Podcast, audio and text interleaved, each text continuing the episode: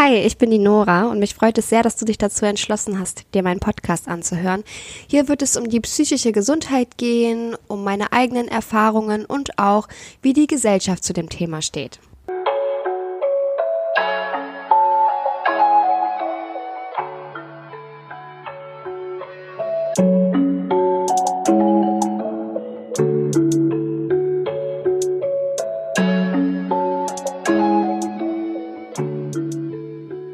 Habe tatsächlich total lange überlegt, ob ich diesen Podcast überhaupt machen soll. Ähm, weil es natürlich schon ein sehr sensibles Thema ist. Ähm, aber ich habe mir im Nachhinein gedacht, ähm, es ist etwas, was nicht so verboten sein sollte. Und es sollte auch nicht sein, was so ein Tabuthema ist. Denn im Endeffekt ist eine psychische Erkrankung oder wenn man psychisch angeschlagen ist, ähm, mental einfach nicht gesund, ist es nichts, was man verschweigen sollte, weil es ist genau sowas wie eine Erkältung oder wie ein Beinbruch, nur dass man es halt nicht direkt sieht. Und das ist auch der Grund, warum ich diesen Podcast mache, weil ich bin ähm, auch erst 21 Jahre jung und ähm, ja, sehe das alles wahrscheinlich auch durch meine Erfahrung aus einer ganz anderen Sichtweise.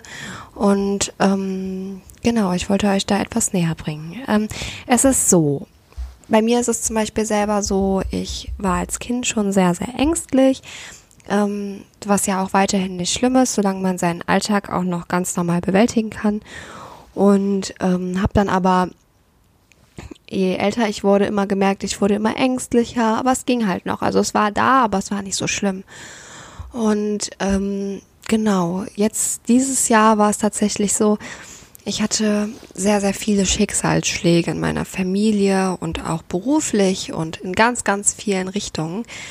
Und ähm, so hat es dann angefangen, dass ich gemerkt habe, jetzt wird die Angst übermächtig. Also es fing damit an, dass ich, ähm, ich arbeite halt im Außendienst bei einer Versicherung und ich habe dann gemerkt, dass es nicht mehr so funktioniert, wie es funktionieren sollte. Also ich bin zum Beispiel ähm, nicht mehr gerne weite Strecken gefahren. Ich war sehr unkonzentriert auf der Arbeit. Mein Chef hat das natürlich auch gemerkt und hat mich darauf angesprochen und ich dachte mir, okay, es geht wieder vorbei. Es ist jetzt nur eine Phase. Ähm, aber das ging es leider nicht. Und ähm, genau, das ist halt so die ersten die ersten Anzeichen, wo man halt merkt, okay, hier stimmt gerade was nicht. Und man geht dann natürlich dann erstmal zum Arzt und sagt, hm, ich fühle mich irgendwie abgeschlagen und keine Ahnung, ich habe Bauchschmerzen, mein Herz rast die ganze Zeit. Finde mal bitte eine Ursache dafür.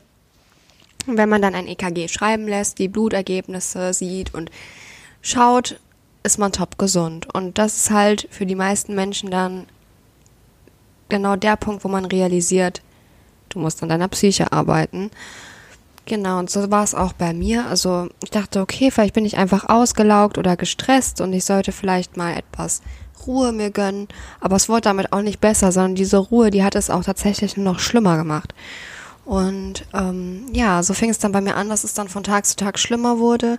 Arbeit war irgendwann kaum noch möglich und ähm, ja, durch meine Ängste.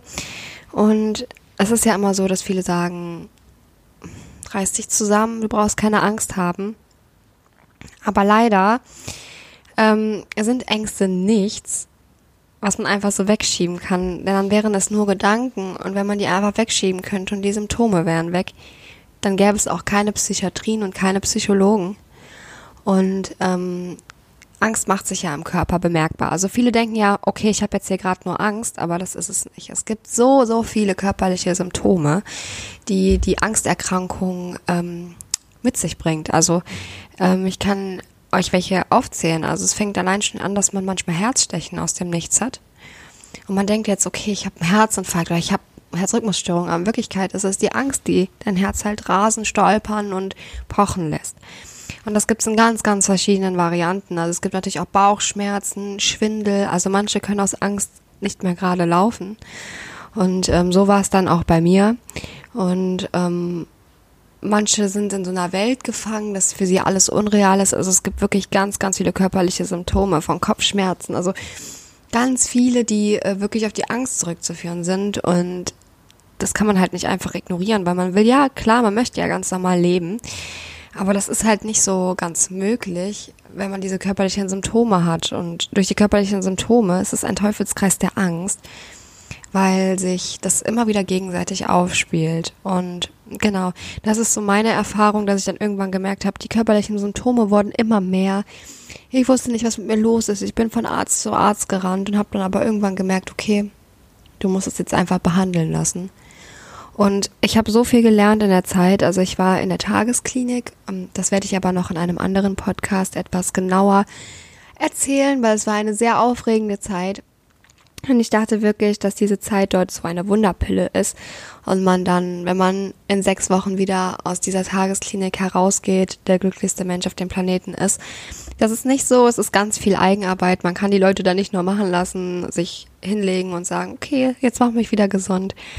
Ja, es ist auch ganz viel Eigenarbeit. Man muss sich wirklich mit den Ängsten beschäftigen und ähm, das ist halt etwas, wovor viele auch Angst haben, ne? wenn sie dann die ähm, Panik oder halt die Angststörung bekämpfen möchten oder halt auch Depressionen oder andere Erkrankungen, die mit der Psyche ähm, etwas zu tun haben. Ich werde in anderen Folgen auch auf Depressionen eingehen und meine Erfahrungsberichte und auch Leute mal zu Hause einladen, die ähm, auch ihre ähm, Erfahrung teilen möchten.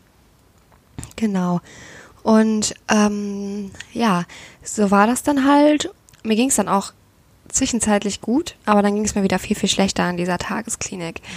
Und dann wollte ich gar nichts mehr machen. Also ich bin nicht mehr rausgegangen. Mir hat nichts mehr Spaß gemacht. Ich war wirklich tagelang in so einer riesigen Panikattacke gefangen.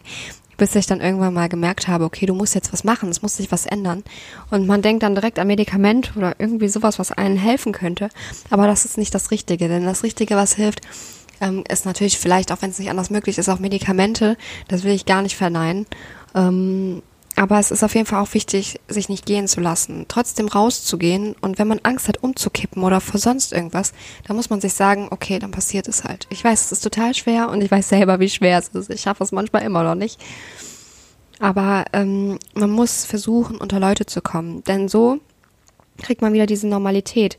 Weil genau das ist nämlich das Problem bei Angsterkrankungen, dass man die Normalität verliert. Also man, man ist in, in seiner Angst gefangen und man ist in seiner eigenen Angstwelt und man kriegt von der Außenwelt gar nicht mehr viel mit. Also von den allgemeinen alltäglichen Geschehnissen. Das ist, ähm, das ist äh, quasi nicht mehr vorhanden.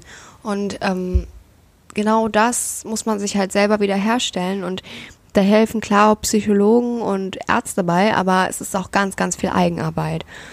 Und ähm, man muss auch lernen, die Symptome der Angst, weil die Angst ist nicht kontrollierbar, die irgendwie auch anzunehmen. Also wenn mir zum Beispiel schwindelig ist, dann muss ich das annehmen, anstatt mich da aufzuregen, dass ich, dass mir jetzt schwindelig ist. Und das ist, also man nennt es radikale Akzeptanz. Das ist der erste Schritt, die Dinge so wahrzunehmen.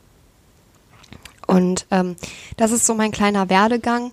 Ähm, ich bin auf einem sehr guten Weg, denke ich.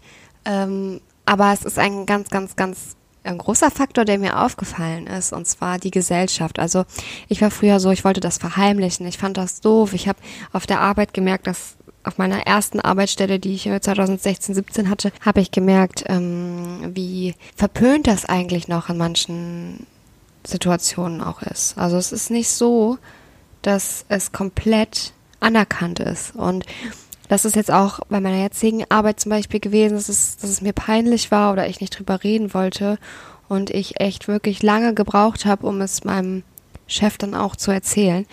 Und ähm, das ist halt so in der Gesellschaft ist es immer noch so ein Tabuthema. Man wird direkt als irre abgestellt oder abgestempelt oder ähm, ja, man ist irgendwie, man wird nicht so viel vollgenommen. Also es ist natürlich besser als früher geworden, aber es ist halt immer noch so eine Untransparenz da. Und das ist auch gerade der Grund, warum ich diesen Podcast ähm, eröffnen möchte, eben weil er zeigt, wie normal das eigentlich ist und wie viele Menschen um uns herum eigentlich damit tagtäglich zu kämpfen haben, aber es vielleicht einfach ähm, gar nicht zugeben können, möchten, wollen oder es auch aufgrund ihrer Erkrankung nicht möchten. Und ähm, ich werde in den nächsten Folgen noch so viel über verschiedene Dinge erzählen und ich hoffe, dass es auch viele Menschen, die jetzt vielleicht nur aus Zufall auf meinen Podcast gestoßen sind, dazu anregt, über das Thema mal ganz anders nachzudenken. Ich habe auf jeden Fall in der Zeit gelernt, dass es mir sowas von scheißegal ist, auf Deutsch gesagt, ähm, was andere über mich denken. Ich weiß, was das ist. Ich weiß, dass ich nicht irre bin. Ich weiß, dass ich mein Leben ganz normal führen kann. Ich weiß, dass ich toll bin. Ich weiß, dass ich meine Stärken habe. Und das ist nicht so, dass man deswegen dann arrogant ist, aber das muss man sich auch ähm, selber sagen, um den Glauben an sich nicht zu verlieren. Und deswegen auch die Seelenliebe. Man muss sich und die Seele so, wie sie ist, lieben. Weil jemand, der zum Beispiel einen Fußbruch hat, der hasst sich jetzt ja auch nicht. Und verurteilt sich. Und so ist es genauso mit der Seele. Und ähm, ja, das ist halt der wichtige Punkt, denn deswegen ich auch diesen Podcast mache, auch für ganz viele junge Leute oder Leute, die gar nicht wissen, ob sie vielleicht eine Erkrankung haben.